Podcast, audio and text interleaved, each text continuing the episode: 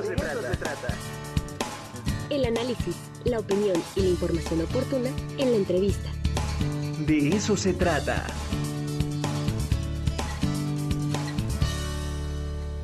Bueno, pues continuamos. Eh, vamos ahora con nuestro siguiente invitado. Creo que ya está conectada Ana Laura Rascón. Ella es productora de la película La Caída. A propósito de películas, continuamos con películas, Sara. En efecto. Hola Ana Laura, ¿cómo estás? Bienvenida al De eso se trata. Muy buenos días, Ana Laura. Qué gusto saludarte. ¿Cómo están? Buenos días. Hola Ana Laura, bienvenida. Perfecto, pues muchas gracias por estar aquí. Oye, qué gran película La Caída. Eh, debo confesarte que cuando la vi al término no hice más que llevarme la mano a la frente y de pronto tratar de repasar en la historia de las mujeres cuántas veces eh, se ha pasado por estas situaciones de abuso físico, emocional y eh, de entrada, antes de que nos platiques qué supuso el realizar una película de este tipo, eh, pues reconocer la gran labor que han hecho tanto productores como también las actrices, el actor, y cuéntanos, por favor, eh, Ana Laura, ¿cómo se da esta aventura? Bueno, pues es una película, como, como dices, gracias por verla primero que nada, es una película que, bueno, se llama La Caída, está disponible en Prime Video, en Amazon, eh, y estrenó justo apenas una semana y la verdad es que ha sido un viaje muy largo. Es, eh, el proyecto es estelarizado por Carla Souza, pero además también produce la película. Ella y yo empezamos este proyecto hace más de siete años. Eh, Carla, Carla, de hecho, lleva como diez. Eh, tenía como esta idea de hacer una película que retrate cómo se vive el deporte en México y además como que todas estas historias de abuso que de pronto suceden eh, ¿no? en un país donde, o en un mundo donde el 70% de los atletas han sufrido algún tipo de abuso este, porque tenemos relacionada como la disciplina y el deporte a, someterte a, cosas como muy drásticas para tu cuerpo, para ti, a quebrarte emocionalmente. Y venimos como a hacer la pregunta de qué es más importante, eh, el oro, ir a los Juegos Olímpicos, conseguir una medalla o tú misma. Entonces, claro. Eh, hace 10 años empieza esta idea de hacer la película, Carla y yo trabajamos mucho tiempo, fue difícil eh, hacerla por varias razones, o sea, de entrada porque pues porque la gente estaba muy acostumbrada o quería ver a Carla como en comedias, ¿no? En, Nosotros los Nobles y en, Barbie Noble y en ¿Qué culpa tiene el niño? Y de pronto era como que no querían sacarla de esa caja. Entonces fue por ella que dijo, pues yo voy a producir la película y la, y la, y la vamos a hacer juntas. Y ahí hace, para mí, hace siete años empecé este camino de ir a buscar quién le iba a escribir, quién le iba a dirigir, eh, cómo le íbamos a hacer, porque además la empezamos a, a trabajar y en medio de todo pasa todo el tema de Me Too. Entonces, tuvimos que cambiar y adaptar la historia a ojos más contemporáneos, digamos, porque pues, la manera de hablar del tema, la manera en que hoy abordamos este tipo, estas temáticas, pues cambió radicalmente de hace siete años a hoy. Entonces, pues sí, ha sido un cambio largo, pero muy lindo. Creo que la película, eh, a pesar de los temas tan duros que toca, eh, hemos sido cuidadosos en que en que más bien exponga y nos exponga a todos como sociedad, más que generar este dolor en el estómago con imágenes fuertes o terribles, sino que queremos que se abra la conversación y por eso quisimos darle como un lado muy luminoso que no nos lleva como este lado oscuro de, del tema, ¿no? Ana Laura, una pregunta, bueno, realmente son dos. La primera, ¿por qué elegir como protagonista precisamente a Carla Souza? Y la segunda, ¿cuáles fueron los retos o los conflictos a, los que ustedes se enfrentaron al realizar precisamente la película? La película ya venía con Carla, de hecho esta es idea de Carla original. O sea, Carla se topa con las historias de varias clavadistas de la época y, entonces nunca fue opción que no fuera ella actriz, em, porque todo el concepto está con ella, con ella misma. Ella es quien me llama a mí y me dice, me invita a ser parte del proyecto, más bien me cuenta la historia y yo le dije, yo, yo tengo que estar, quiero ser parte, yo lo voy a producir contigo. Em, y, conflictos pues tuvimos muchos. Esta película ha sido muy difícil de poderla concretar. Ahorita estamos muy contentas con los resultados. Venimos de estar en el Festival de Cine de Morelia, de Los Cabos, este, y ya ahora mismo tiene como la película más vista de Amazon, entonces estamos muy emocionadas. Pero sí el camino fue muy tortuoso porque la gente de pronto, pues es difícil hablar de estos temas que nos, que nos exponen como sociedad y que nos exponen, eh, porque no es nada más el entrenador, sino todos los sistemas de poder que permiten que el abuso siga pasando de generación en generación. Sí, por supuesto. Y en ese sentido, yo creo que ustedes logran poner el dedo en la llaga al exponer, al presentarnos cómo opera este sistema patriarcal.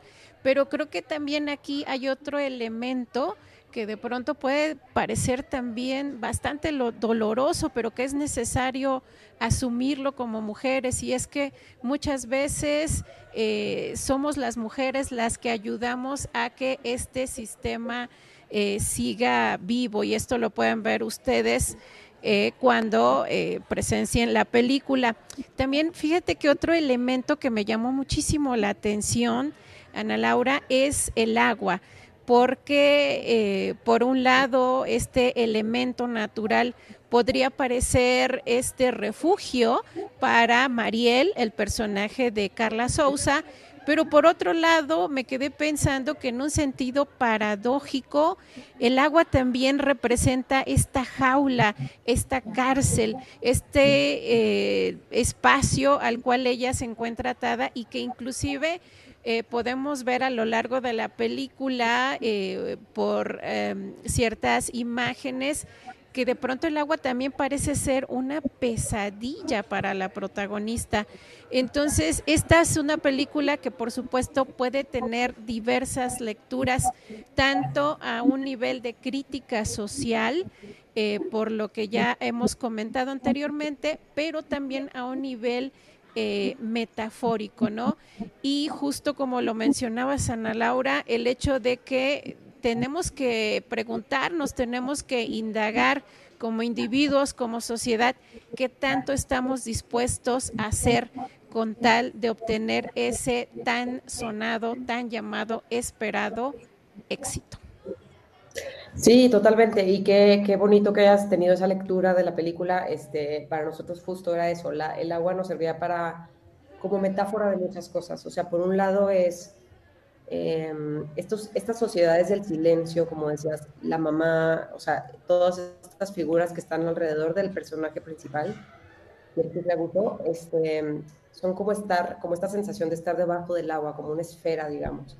Entonces, el agua sí nos ayudaba como a, eh, pareciera, o sea, de entrada ves como el dolor de, de Mariel, eh, ves, ves, un personaje roto y aunque conforme vas avanzando en la película vas descubriendo por qué, eh, sí, sí estos golpes contra el agua, ¿no? Que, que se sienten como, como ella queriéndose aventar al vacío. Entonces, y luego el agua hacia el final de la película cobra otro sentido, eh, no, no, voy a spoilear al final, pero, pero de pronto el universo se expande, digamos, este, a nuevas oportunidades, a nuevos horizontes. Entonces, el agua siempre estuvo ahí como para ayudarnos a reforzar todo lo que queríamos decir, cómo se siente estar debajo del agua y cómo se siente entrar en ella este, con toda la metáfora de los clavados, de este salto al aire, ¿no? Y que, pintan, los clavadistas que pintan con sus cuerpos este, figuras bellísimas en el aire. Ana Laura, pues esta película está, se puede ver por Amazon. ¿Han ustedes pensado en llevarla también a la cartelera, al cine, o se queda en la plataforma? Sí, tenemos estreno en cines en como circuito de arte de, México. Son algunos cines específicos este, más chicos, pero, pero la verdad es que el estreno más bien lo llevamos directo a plataforma. Así fue como lo estructuramos. Sí tuvimos el estreno porque pues al final eh, queríamos que, bueno, la experiencia de verlo en una pantalla grande es brutal. Este, yo lo pude ver por primera vez en pantalla grande después de haberla vista como 100 veces la vi en Morelia y fue brutal. O sea, fue la única película que tuvo ovación de pie eh, de todas las películas que de todas las películas que estuvieron, incluida Bardo y Pinocho, de Iñárritu y, del Toro. La caída fue la única que tuvo ovación de pie al final y nos pasa lo mismo en Los Cabos después. Entonces, sí es una película que te, que te, que te agarra y no te deja ir. Y bueno, un último aspecto que me interesa subrayar de esta película es que también nos muestra eh, otro conflicto eh, social y que es una temática que últimamente eh, es objeto de estudio en la academia y es el edadismo. Es decir, constantemente se hace referencia a la edad del personaje de Mariel y es algo que se puede vivir plenamente, que nosotros vemos como mujeres en distintos ámbitos y sobre todo el hecho de que lo señalen en el escenario del deporte, pues por supuesto también despierta mucha reflexión el pensar en qué momento una mujer ya se vuelve vieja para hacer ciertas cosas. Eh, por tanto, considero que esta es una película necesaria para partir eh, a un punto de profunda reflexión, porque como señalaba anteriormente, son, muchos las, son muchas las temáticas que tocan y que eh, logran eh, picar profundamente, que, nos incomoda, es decir, que de pronto nos, nos perturba porque sabemos que hay algo o muchas cosas que no están funcionando en nuestra sociedad. Y sobre todo que hemos normalizado, ¿no? Que para nosotros así es, o sea, las mujeres en algún punto están viejas, en el deporte ni se diga, la mayoría de los deportistas sufren depresiones muy fuertes después de los 35 porque su vida prácticamente se acaba. Este, sin embargo, para la chavita, pues no es tan joven este, ya la ven grande, ¿no? Para intereses, eh, sí, para, para, abusos y demás. Entonces, es un juego de perspectivas más bien que, que nos hace cuestionarnos, pues, que, no, necesariamente es como nos han dicho todo el tiempo. Entonces, para nosotros es pues importante, sí, como señalarlo, hablar de ello. Eh, la, la, historia está inspirada en muchas historias reales Em, de clavadistas de diferentes... Nosotros durante un año hicimos una investigación, entrevistamos a diferentes clavadistas de, diferentes generaciones y así es como armamos a nuestros personajes. Entonces la película está llena de elementos de personas que están allá afuera, que hoy continúan, eh, no sé, los entrenadores trabajando y las clavadistas, las que, las que se atrevieron a denunciar, se acabó su carrera. Entonces, eh, pues es algo que pasa y que pasa más cerca y frecuentemente de lo que pensamos. Pues Ana Laura, muchísimas gracias por esta entrevista y está hecha la invitación para todos los eh, radioescuchas, los televidentes que quieran ver la caída, pueden ingresar a Amazon, ahí la pueden encontrar y pues que cada uno, ¿verdad?, eh, dé su juicio, se apasione viendo, viendo esta película. Muchísimas gracias, Ana Laura.